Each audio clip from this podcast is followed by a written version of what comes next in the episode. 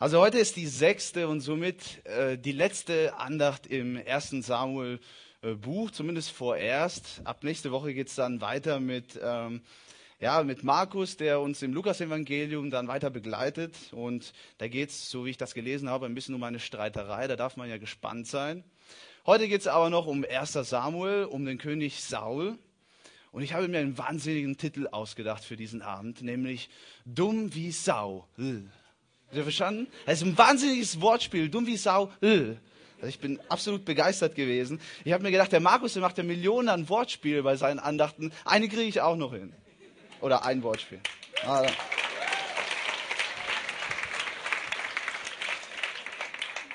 ja, also nächste Woche ist Streiterei. Dieses Mal ist es ja auch eine Form von Streiterei eigentlich, eine etwas heftigere. Man nennt das auf Deutsch auch Krieg oder noch besser Kriege die das äh, Volk Israel unter der Führung von Saul mit seinen Nachbarländern so hatte.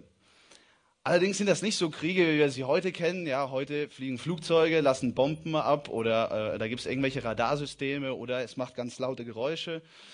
Oder äh, äh die, die, die, die Soldaten sind ja richtig gut ausgebildet heutzutage. Nein, damals, das waren so richtig die Urkämpfe, dort, wo es richtig wehgetan hat, wo Blut geflossen ist, wo Gedärme rumgeflogen sind, ja, wo so richtig stumpfe Waffen benutzt worden sind. Also die Frauen da, äh, die, die kriegen wahrscheinlich da ein bisschen Angst, die Jungs, ja, noch mehr. Ja, die Leute haben sich da richtig zerfleischt. Heute, ich will das ja wirklich nicht im, im, im Dreck ziehen oder, oder lächerlich machen, ja, aber heutzutage ist Sterben schon ein bisschen leichter für die Soldaten. Ich meine, wenn die, wenn die ein Kugelchen im Kopf kriegen, dann sind die tot.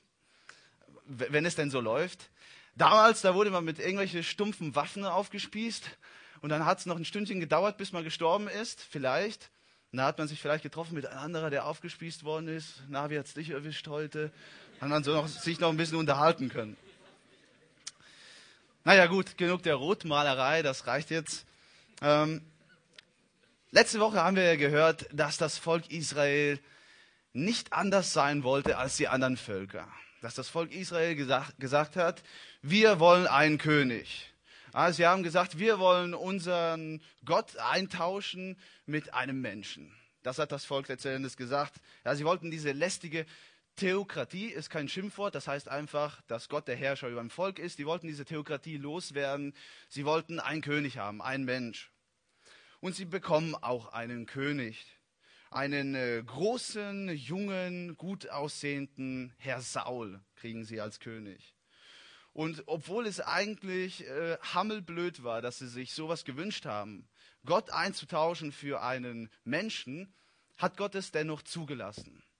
Er hat gesagt, okay, ihr wollt einen König, ihr bekommt einen König, aber achtet darauf, dass euer Herz immer bei mir ist und dass der Herz eures Königs auch immer bei mir ist, denn ansonsten werde ich euch bestrafen müssen. Und eigentlich, wenn man darüber nachdenkt, ist es schon ein bisschen witzig, denn Gott sagt, okay, hier habt ihr eure Pappfigur, ihr wollt eine Pappfigur, hier habt ihr eine. Aber das ändert nichts an den Spielregeln. Seid ihr bei mir, bin ich auch mit euch. Ich segne euch. Seid ihr nicht bei mir, dann muss ich euch bestrafen. Ich will das eigentlich, ich muss das. Und das ist eigentlich nichts anderes als ein gutes Bild für die Natur Gottes. Auf der einen Seite ist er treu seinem Volk gegenüber, weil er sagt, ich will das Beste für euch, ihr wollt einen König, okay, ihr kriegt eins und ich sorge trotzdem für euch, obwohl ihr so einen dummen Wunsch hattet. Aber auf der anderen Seite ist er auch treu seiner göttlichen Natur gegenüber, die sagt, dass Übertretungen, also Sünde ihm gegenüber, nicht wohlgefällig ist, bestraft werden muss. Das ist die Natur Gottes. Und so legt dieser König Saul einen regelrechten Traumstaat hin. Ein Traumkönig mit einem Traumstaat. Ich lese mal aus 1 Samuel Kapitel 11, 1 bis 2, falls ihr eine Bibel dabei habt. 1 Samuel Kapitel 11, die ersten zwei Verse. Der Ammoniter Nahasch zog mit einem Heer von der Stadt Jabesh in Gilead und belagerte sie. Die Männer von Jabesh sagten zu Nahasch, wenn du einen Vertrag mit uns schließt, wollen wir uns dir unterwerfen. Doch der Ammoniter Nahasch erwiderte ihnen, unter einer Bedingung lasse ich mich darauf ein, ich werde jeden von euch das rechte Auge ausstechen, denn ich will Schande über das ganze Volk Israel bringen. Autsch! Also stellt euch das vor, jemand kommt und pult in euren rechten Auge. Das ist nicht so angenehm. Und die Israeliter, die denken sich, okay, vielleicht gibt es ja eine andere Möglichkeit, vielleicht kann man einen Kompromiss eingehen. Gib uns bitte eine Woche Zeit, dass wir den restlichen Volk Israel fragen, ob uns jemand vielleicht helfen kann. Und die Ammoniter komischerweise sagen, ja, okay, habt eine Woche Zeit. Und hier kommt dieser Traummann Saul zum Vorschein. Er hört das und er wird regelrecht stinkesauer und erfüllt mit dem Geist Gottes, wie wir lesen, stellt er seine Truppen zusammen und das waren über 300.000 Mann. Und er besiegt die Ammoniter so richtig, Gedärme und so weiter, ihr wisst ja schon. Ja. Und das ist richtig Mut, das ist richtig Einsatz gewesen von Saul. Und als ob das nicht genug wäre, ja, er, er lobt dem Herrn, er gibt Gott die Ehre für diesen Kampf, für diesen Sieg. Und noch mehr, er geht noch mit Samuel und er bringt ein Opfer als Dankbarkeitszeichen zu Gott. Perfekt.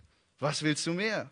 Das war ein Spektakel von einem König. Was hätte da noch besser sein können? Er hatte richtig militärische Weisheit, Führungspotenzial, Einsatz, Mut gezeigt. Es konnte eigentlich nicht besser sein. Ein Traumstart. Vielleicht kennst du das auch aus deinem Leben wie das ist, wenn man so einen Traumstart hinlegt. Ja, wenn du äh, dich vielleicht schon mal äh, entschieden hast, Jesus in dein Herz reinzulassen, dann kannst du das nachempfinden, wie du dich gefühlt hast bei deiner Bekehrung. Ja, vielleicht voller Tatendrang, voller Dankbarkeit, wie das eine Lied sagt, ich kann nicht schweigen von dem, was du getan hast. Vielleicht hast du dich so gefühlt, ja, ein richtiger Traumstart. Oder wenn Gott dir eine ganz klare Aufgabe gegeben hat, hat und du, du hast sie gut erfüllt. Du hast jemandem in der Not geholfen, du hast eine gute Andacht in der Jugend gebracht oder was auch immer, ja. Vielleicht kannst du das nachempfinden, wie das ist, wenn man einen Traumstart äh, hat. Und die Frage, die wir uns eigentlich stellen müssen, ist, wo sind wir eigentlich jetzt? Denn der Start ist eine Sache, aber es geht weiter. Man bleibt nicht beim Start. Saul ist auch nicht bei seinem Start geblieben. Wo stehst du jetzt? Wo stehen wir heute? Wo stehen wir in diesem Moment in unserem geistlichen Leben? Bei Saul passt in diesem Fall ganz gut die Redewendung, ein bisschen abgewandelt, stark gestartet und leider ziemlich nachgelassen. Ähm, an dieser Stelle will ich noch eines sagen. Äh, Saul, der sieht ja so ein bisschen ähm, weit weg aus und so doch ein bisschen anders als wir. Aber er ist absolut aktuell für uns. Wisst ihr warum? Weil er ist ein wunderbares Bild auf das Herz eines Menschen. Ja, von Alter und sein Geschlecht und, und sein Aussehen mal abgesehen, Saul ist ein richtig gutes Bild für das Herz Mensch, eines Menschen. Obwohl er so weit weg ist, hat er sehr viele Gemeinsamkeiten mit uns. Kurze Zeit später ging diese ganze Kriegerei nochmal von vorne los. Ja, diesmal waren es die Philister. Ähm, es war ja damals so eine Zeit, äh, ich sag mal, der Guerilla. Ja? Die, die Jungs unter uns können sich das vielleicht ein bisschen äh, vorstellen, wie das ist. So kleine Soldatentruppen, die gegen andere Soldatentruppen kämpfen und sich ein bisschen abschlachten, ja? so zwischendurch. Und äh, Jonathan, das war der Sohn von Saul, und das war ein mutiger und tapferer Krieger. Er ärgert die Philister ständig in seinen Guerillas. Und zwar so sehr, dass die Philister so äh, stinkig sind, dass sie einen Krieg äh, äh, den Israel, Israelis ähm, ankündigen, sagen wir es mal so. Aber so ein richtig, richtig Megakrieg, ja, denn wir lesen, sie hatten 3000 Streitwagen, 6000 Gespanne und Fußkämpfer, so steht das in der Bibel, wie Sand am Meer. Also war schon eine ganze Menge. Und die Israelis auf der anderen Seite, ja, der Saul lesen wir hatte 2000 Männer und der Jonathan ganze 1000. Also nicht ganz ein Kampf auf Augenhöhe. Und da kriegen äh, die Israeliter so richtig die Hosen voll, wie man auf Deutsch sagt, und fangen an wegzurennen. Wir lesen, dass sie sich versteckten. Und wir lesen sogar noch, dass die restlichen vor Angst zitterten. Und das ging so weit, dass am Schluss bei Saul ganze 600 Männer noch waren. Stellt euch das vor. Dutzende, Tausende an äh, Philister auf der einen Seite, 600 Mann auf der anderen Seite. Eine hoffnungslose Lage. Gott hatte das schon vorausgesehen und er hatte gesagt, sieben Tage werdet ihr warten, am siebten Tag werdet ihr mir ein Opfer bringen. Und zwar nicht ihr im Allgemeinen, sondern Samuel wird für das Volk ein Opfer bringen. Jetzt sieht aber, das war, muss ich auch noch dazu sagen, eine von Gott gewollte Art, um zu sagen, ich bin mit euch, ich gehe mit euch in den Kampf, ich zeige euch, was ihr tun sollt. Und für das Volk sollte das eine äh, Möglichkeit sein, um zu beweisen und zu sagen, ey, wir vertrauen auf dem Herrn, wir wissen, er ist bei uns, er kommt mit uns, er zeigt uns, was wir tun sollen. Wir haben Vertrauen in dem Herrn. Doch Saul sieht jetzt, dass seine ganzen Männer weggehen, dass sie sich verstecken und die übrigen auch noch äh, äh zitterten, so kurz vor der Schlacht. Und er bringt er das Opfer selbst. Er bringt das Opfer selbst. Zur Erinnerung, das war Samuels Aufgabe. Das war immer die Aufgabe eines Priesters. Und in diesem Fall hatte Gott ganz klar gesagt, Samuel soll das tun. Doch Saul tut es selbst. Und das war dumm. Das war Saul dumm. Eine Beleidigung war das zum einen für Samuel auf der anderen Seite, aber der, auf der anderen Seite vor allem eine Beleidigung gegenüber Gott. Und das bringt schon mal zwei Herzenseinstellungen von Saul zum Vorschein. Zum einen sein Unglaube und zum anderen seine Ungeduld. In den Momenten größter Not, wo es wirklich hart auf hart kommt, wo es richtig entscheidend wird, ja, da zeigt sich, was wirklich im Herz steckt und in diesem Fall war es Misstrauen, es war kein Vertrauen und es war Ungeduld. Dieses äh, Opfer darzubringen, war für Saul eigentlich eine Probe gewesen von Gott, um zu sehen, wie viel Glauben er wirklich hatte. Ob er glaubt, dass Gott mit, mit wirklich wenigen Menschen, also 600 Mann, wirklich was reißen kann gegen Tausende, Zehntausend. Ob er glaubt, dass Gott wirklich sein Segen in den Kampf gibt. Ob er glaubt, dass Samuel auch wirklich rechtzeitig für das Opfer kommt. Ja. Und Saul versagt, er versagt kläglich. Und wenige Minuten später, nachdem er dieses Opfer gebracht hat, kommt Samuel und er sieht, was da geschehen war und er sagt, was hast du getan? So eine kleine, kurze, prägnante Frage, aber da kann man nicht entfliehen. Was hast du getan?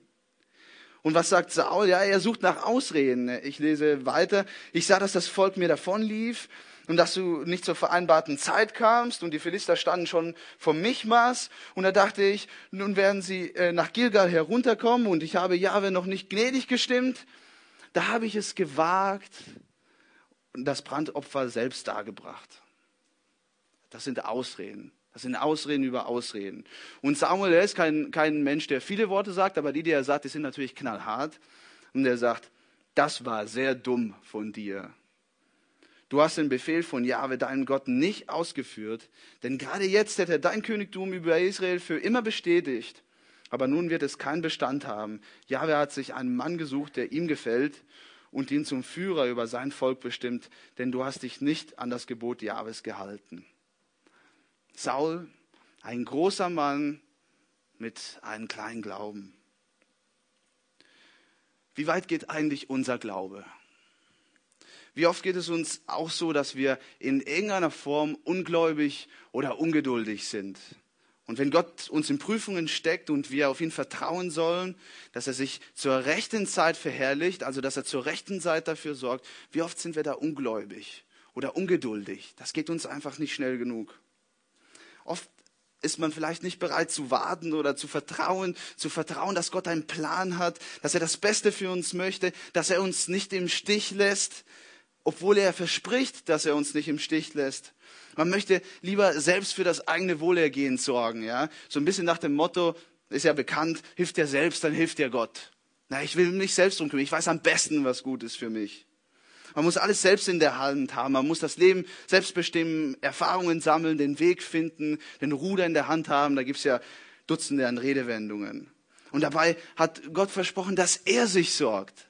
Er hat versprochen, dass er das Beste für uns möchte. Er hat versprochen, dass er die Zeit kennt, wann das Beste für uns ist. Und dann kommt es manchmal dazu, dass Gott in unser Leben kommt und so wie einst Samuel sagt, was hast du getan? Warum hast du nicht auf meine Zeit gewartet? Ich hatte so viel vor mit dir. Ich hatte einen Plan für dich. Ich wollte dich formen. Ich wollte dir zeigen meine Herrlichkeit. Ich wollte, dass du mich erkennst. Ich wollte, dass, dass ich wichtig in deinen Augen werde. Ich wollte diese Situation nutzen. Und wie reagieren wir darauf, wenn, wenn Gott uns ganz klar sagt, was hast du getan? Sind wir bereit, uns in Frage zu stellen oder blocken wir sofort ab? Nein, nein, nein, das, das will ich nicht hören, ja. Wir sind, sind wir bereit, wirklich ehrlich einzusehen, dass wir vielleicht den Ruder selbst in die Hand nehmen wollten, dass wir vielleicht zu wenig Glauben hatten, dass wir vielleicht ein bisschen ungeduldig gewesen sind. Oder machen wir es wie Saul? Wir suchen nach Ausreden, ja. Ja, ich habe dich in dem Moment nicht gespürt. Ich habe mich äh, alleine gefühlt. Oder ganz häufig heißt es ja, die Umstände. Die Umstände waren dran schuld. Ja. Hauptsache nicht ich, aber die Umstände. Die haben mich gezwungen, so zu handeln, wie ich gehandelt habe. Ein Autor und Prediger schreibt diesbezüglich, Menschen, die gut sind, darin Entschuldigungen zu finden, sind selten gut in irgendetwas anderem. Ich kann euch aus eigener Erfahrung aus meinem Leben sagen, das ist wirklich wahr.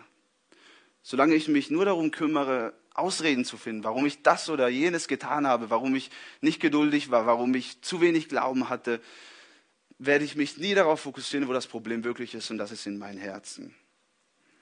Und ja, ich, ich meine, ich kann das auch verstehen, ja, handeln, selber handeln. Ich weiß ja besser, was für mich ist. Das ist doch viel einfacher als Vertrauen. Und dabei sollen wir niemand Geringeres als Gott vertrauen.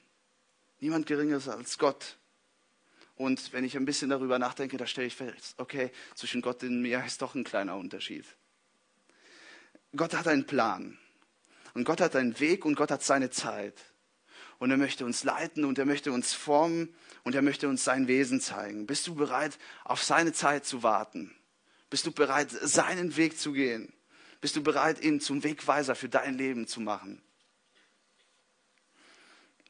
Es geht weiter. Jetzt war äh, Saul ein bisschen kleingläubig gewesen, ja, aber es geht weiter, ja. Die, seine Kleingläubigkeit, die lesen wir in Kapitel 14, die kommt ja noch mehr zum Vorschein, ja. Das war nicht alles. Eigentlich, um ehrlich zu sein, hat man den Eindruck, dass seit seinem Traumstart Saul diese Gabe hatte, in jeden Fettnäpfchen zu treten, den er nur treten konnte. Streng genommen macht er ab jetzt ungefähr alles falsch, was er nur falsch machen konnte. Ich lese mal ähm, im ersten Samuel Kapitel 14 die ersten zwei Verse. Da kommt wieder zum Vorschein, was im Herzen von Saul war. Eines Tages sagte Jonathan zu seinem Waffenträger, los gehen wir zu dem Posten der Philister dort drüben. Sein Vater aber sagte nichts davon. Und Saul saß zu dieser Zeit unter dem Granatapfelbaum, der am Rand vom Gebirge steht, und etwa 600 Mann waren bei ihm. Das ist ja eigentlich ein cooler Kontrast. Ja. Auf der einen Seite äh, sonnt sich Saul unter äh, einen Granatapfelbaum, denkt drüber nach, ja, und, und was macht er ja? Er wartet. Ja, wir haben eben gehört, warten ist gut, wenn es darum geht, dass ich im Glauben auf Gottes Zeit warte. Aber Glauben, weil ich, äh, oder, aber warten, weil ich ungläubig bin, das ist nicht so gut. Das ist aber das, was äh, Saul tat. Ja. Ein, ein großer Mann. Er hat, sein, sein Glaube war so groß, dass er bereit war, sogar zu warten. Ja. Und auf der anderen Seite, da ist Sauls Sohn Jonathan, dieser junge Bursche, der ist mir echt sympathisch. Und, und dieser Mann war mutig. Ja, wir haben gelesen, er sagt, komm, wir gehen, komm, wir, wir packen es mal richtig an. Und sein Mut, er kam nicht von ungefähr, sondern dieser Mut kam davon, dass er wusste, wer Gott ist. Zum Beispiel in Vers 6 sagt er zu seinen Waffenträger, vielleicht wird Jahwe etwas für uns tun, denn für ihn spielt es keine Rolle, ob wir viele oder wenige sind. Hey, dieser junge Mann, der hatte kapiert, wer Jahwe eigentlich ist, wer Gott eigentlich ist. Gott ist es egal, ob, ob, ob wir wenige sind, ob wir viele sind. Er sorgt für uns. Das hat er doch gesagt. Und das war der größte Unterschied zu Saul. Und das war auch der Grund, warum Gott Jonathan auch segnet. Denn Jonathan geht dann mit seinem Waffenträger dahin und in 0, nichts sind 20 Philister tot. Ja. Und nicht nur das, die kriegen richtig Angst, die Philister. Sie haben gedacht, ey, wenn ein Mann mit uns äh, sowas anstellt, wie ist das denn, wenn alle 600 Männer kommen? Ja? Und die fangen an zu fliehen und kriegen richtig Angst. Und als ob das nicht reichen würde, belohnt Gott noch dadurch, dass er ein Erdbeben schickt. Das lesen wir auch. Und die waren total verstört, die Philister. Wir lesen, dass die komplette Mannschaft der Philister anfängt wegzurennen. Der Glaube eines einzigen Mannes bewirkt so was Gewaltiges. Ein einziger Mann. Solche große Konsequenzen. Gott kann und er will Gigantisches bewegen. Sind wir dazu bereit? Wissen wir das eigentlich? Oder vergessen wir das oft? Gott will mit uns Gigantisches bewegen. Sind wir bereit, uns bewegen zu lassen? Und sind wir bereit, Gigantisches zu erleben?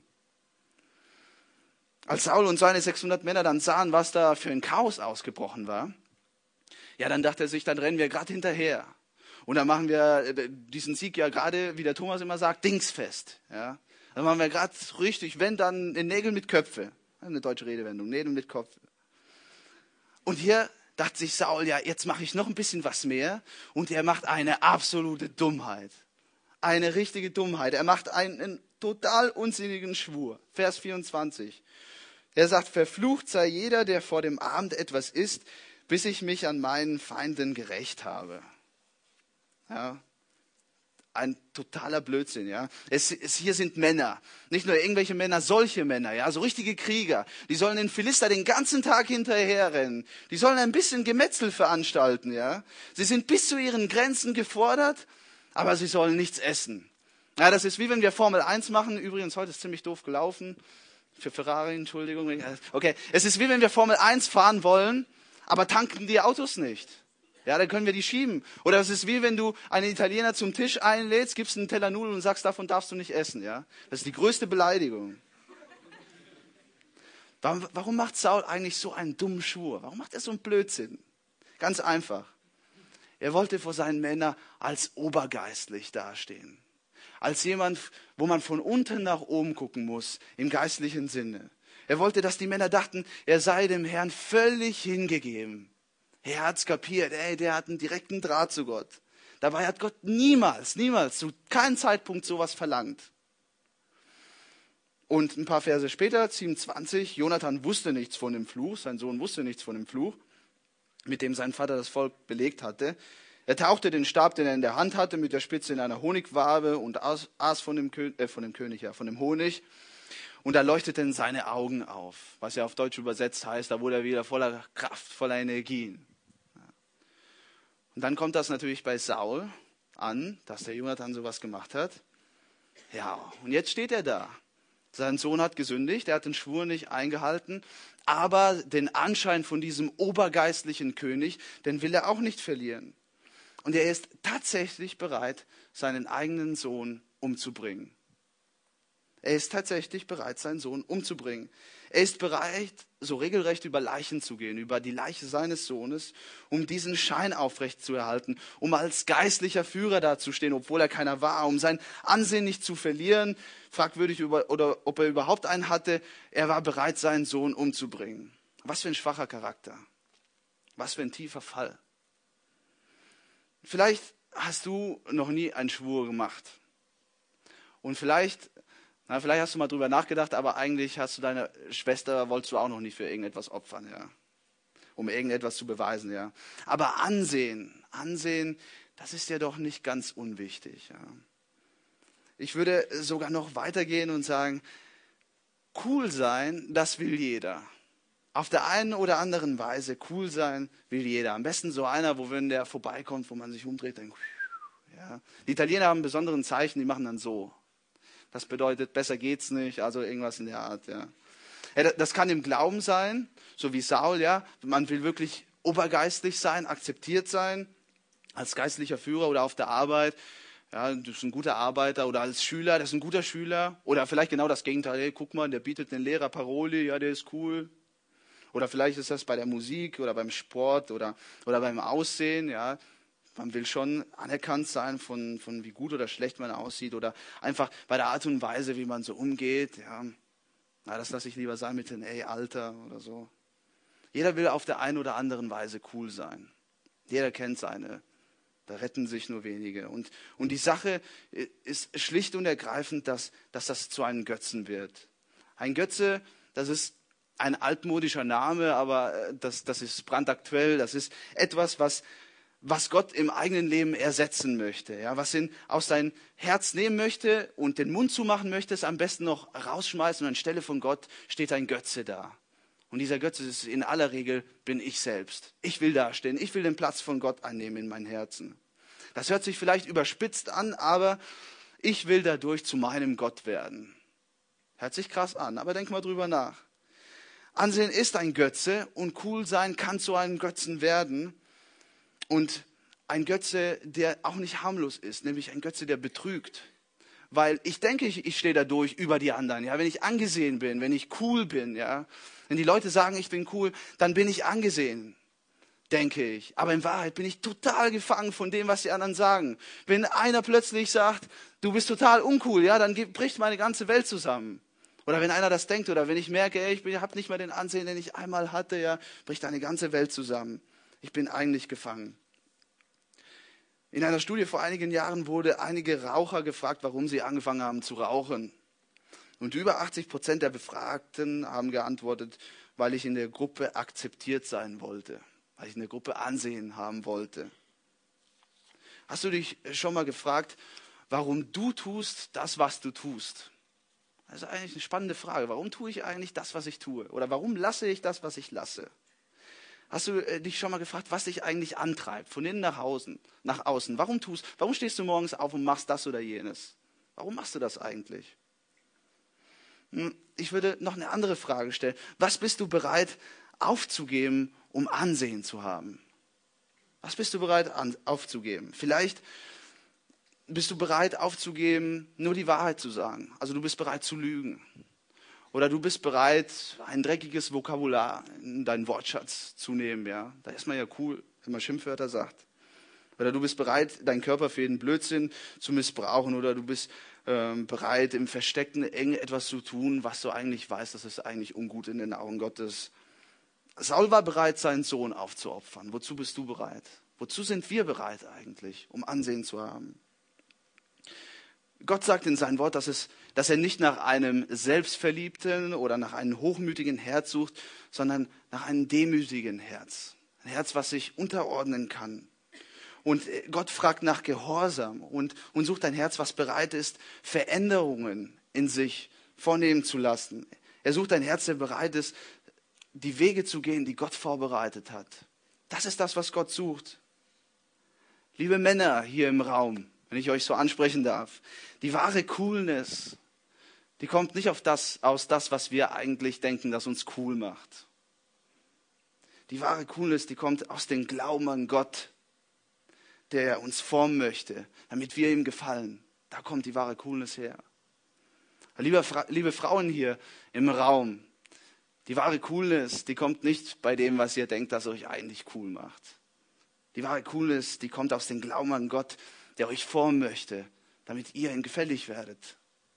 Und liebe Männer hier im Raum, sucht euch Frauen, die ihre Coolness darin haben, dass sie ein ganzes ungeteiltes Herz für Jesus Christus haben. Und dasselbe gilt für euch Frauen. Sucht euch Männer, die ihre ganze Coolness darin haben, dass sie ein ganzes, ungeteiltes Herz für Jesus Christus haben. Alles andere ist wertlos, ist vergänglich.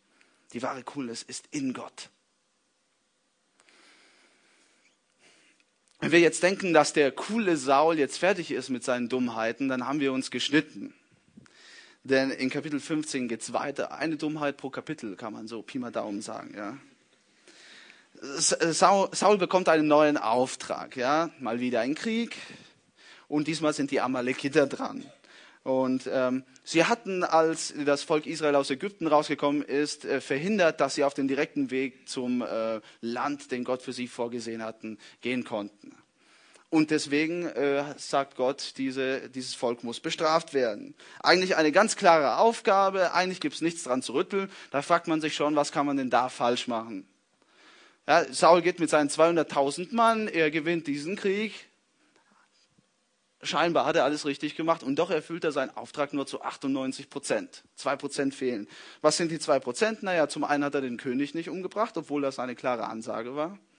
Und zum anderen hat er eine ganze Menge an Rinder und Schafe nicht umgebracht, was eigentlich auch so vorgesehen war.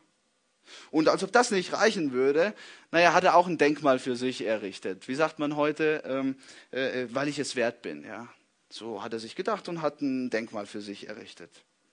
Und Samuel, der Prophet, der war ja gewohnt, dass er dann, äh, wenn, er, wenn Saul dummes Zeugs macht, auch mal dahin geht und stellt wieder die berühmt-berüchtigte Frage. Was hast du getan? Was hast du diesmal getan? Und was macht Saul? Seine Spezialität? Ausreden suchen. Und wir lesen das. Das Volk hat die besten Schafe und Rinder verschont, nicht ich, um sie Jahwe, deinem Gott, zu opfern. An allen anderen haben wir den Bann vollstreckt. Natürlich war Saul nicht schuldig. Saul ist nie schuldig, Saul ist der König. Es war das Volk, was die Rinder mitgebracht hat. Es war das Volk, das den König nicht umgebracht hat. Ja, Hauptsache nicht unbeliebt machen. Immer andere sind schuld, nur nicht Saul. Und außerdem, die Tiere, die waren ja für einen guten Zweck bestimmt. Ja, das war für ein Opfer für den Herrn. Das ist ja auch eigentlich eine gute Sache. Oder Samuel, was sagst du dazu? Und hier kommt schon wieder eine knallharte Antwort von Samuel. Eine geniale Antwort. Eine der schönsten der Bibel.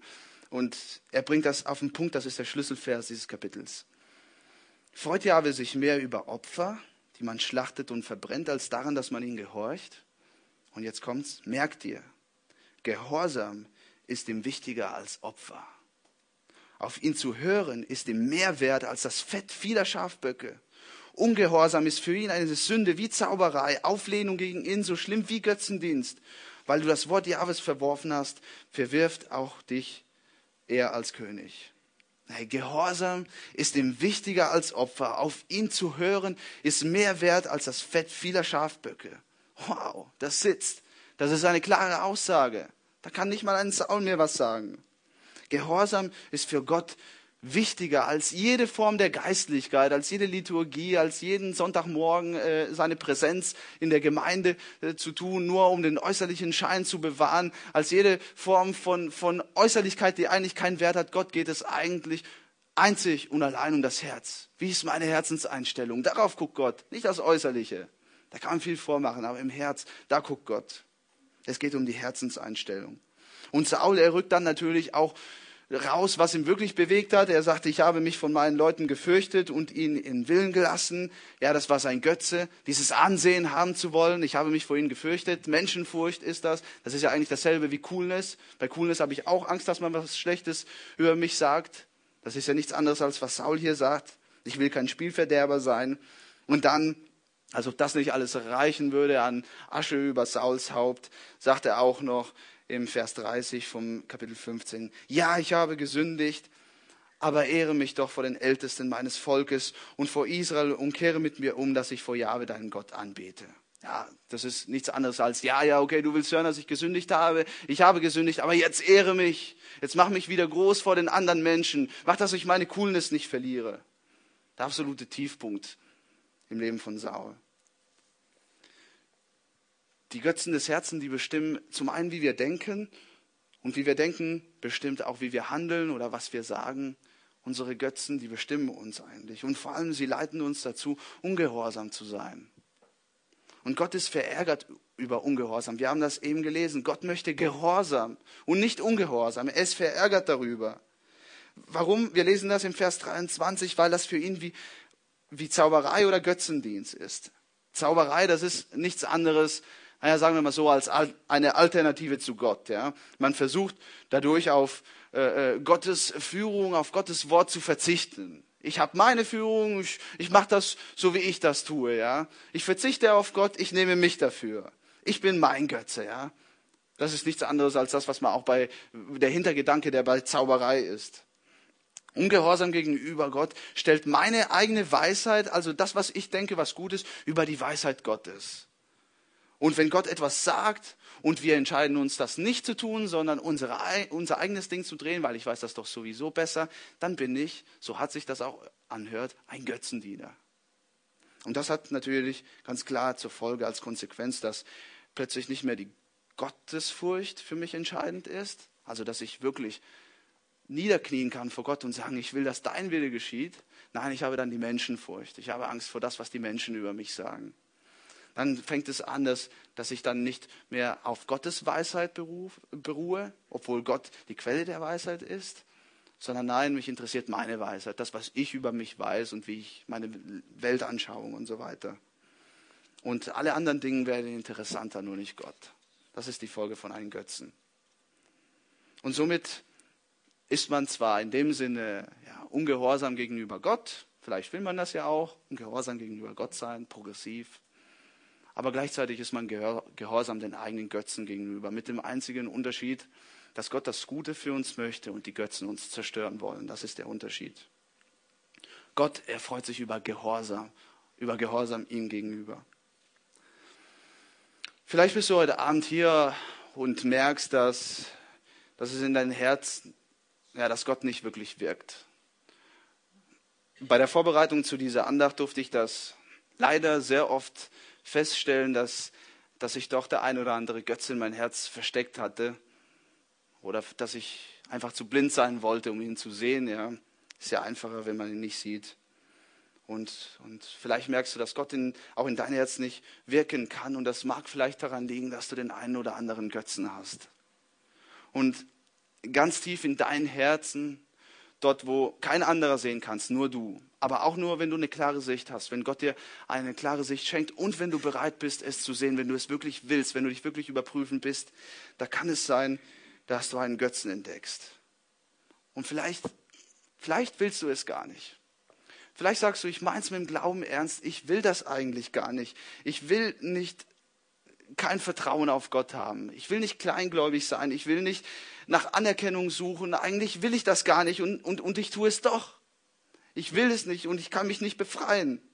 Ich will diesen Götzen nicht dienen. Ich will eigentlich Gott dienen, aber ich schaffe es nicht. Und jedes Mal, wenn ich es versuche, ich falle wieder runter und ich drehe mich im Kreis und ich packe es einfach nicht. Der Paulus, der sagt das in Römer Kapitel 7, Vers 15, er bringt das so richtig auf den Punkt.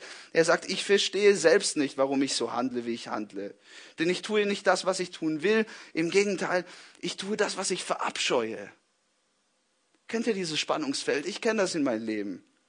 Vielleicht, banales Beispiel, du stehst morgens auf und denkst dir, bevor du zur Schule gehst, ich will nicht die Maske aufsetzen heute. Ich will nicht mit meiner coolen Lauf oder mit irgendwelchen Dingen, die ich eigentlich gar nicht tun möchte oder mit meiner Art und Weise, wie ich rede oder mit meinem Verhältnis zu den Lehrern oder zu meinen Mitschülern. Ich will nicht dadurch Sklave sein von dem Gefallen wollen anderen Menschen. Ich will das eigentlich. Und dann kommst du in der Situation wenige Minuten später und doch, du tust es doch. Du wolltest es nicht und du tust es doch. Du wolltest nicht auf Anerkennung dein Leben ausrichten und du tust es doch. Und du versagst schon wieder wie Saul. Ich kenne das sehr gut. Und wenn das so ist, dann habe ich eine richtig gute Nachricht für dich. Die schönste Nachricht. Du kannst frei werden davon. Du kannst frei werden. Und wenn du dich schon für Jesus entschieden hast, dann lautet die Nachricht, du bist schon frei. Du bist frei. Jesus Christus, der Sohn Gottes, ist am Kreuz gestorben, genau dafür, genau hierfür, damit wir frei sein können, damit wir frei gehen, obwohl wir manchmal voller Götzen sind. Es wurde uns vergeben. Jesus kämpft in unser Herzen jeden Tag. Er will das jeden Tag aufs Neue tun. Er möchte uns frei machen. Das ist Jesus Christus, das ist die Nachricht. Wir sind frei. Wir sind eigentlich frei. Er möchte uns seine Herrlichkeit zeigen. Er möchte uns erneuern von Grund auf. Er möchte uns glücklich machen. Er möchte unsere Götzen wegnehmen. Diese Veränderung, das ist kein Veränderungspunkt. Ab dem Moment ist alles wieder gut. Das ist ein Veränderungsweg. Das geht ein Leben lang. Jeden Morgen, jeden Abend, jeden Mittag, in jedem Augenblick, bei jedem Atemzug, den ich nehme, will Gott Veränderung bieten. Sind wir bereit, es anzunehmen? Und Gott wird immer wieder, immer wieder Situationen in unser Leben schicken, wo wir geprüft werden, wo wir, wo, wo, dann das, was in unser Herz ist, so wie es bei Saul gewesen ist, rauskommt. Und da, da zeigt sich, ist da ein Götze in deinem Herzen oder ist Gott in deinem Herzen? Diese Situation wird es immer wieder geben.